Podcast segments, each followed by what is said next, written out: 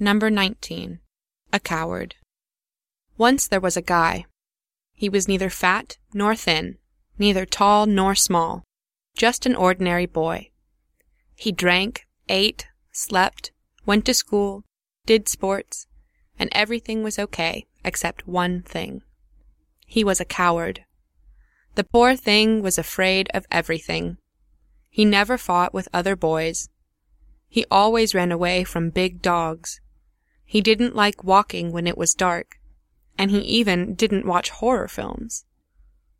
One day he came to his dad and asked for advice, and his dad whispered some magic words to him. He had to repeat these magic words every morning. So the guy tried to do his best. Every morning he repeated the magic words. He liked repeating these words because he really felt that it helped him. Well, one day he saw a huge green crocodile in front of him. Everybody ran away, but our guy stopped just opposite the crocodile and shouted loudly, My grandpa was afraid of nothing in his childhood. My father was afraid of nothing in his childhood. And I am afraid of nothing. I am the bravest guy in the world. The crocodile was so surprised that it jumped into the water and swam away immediately.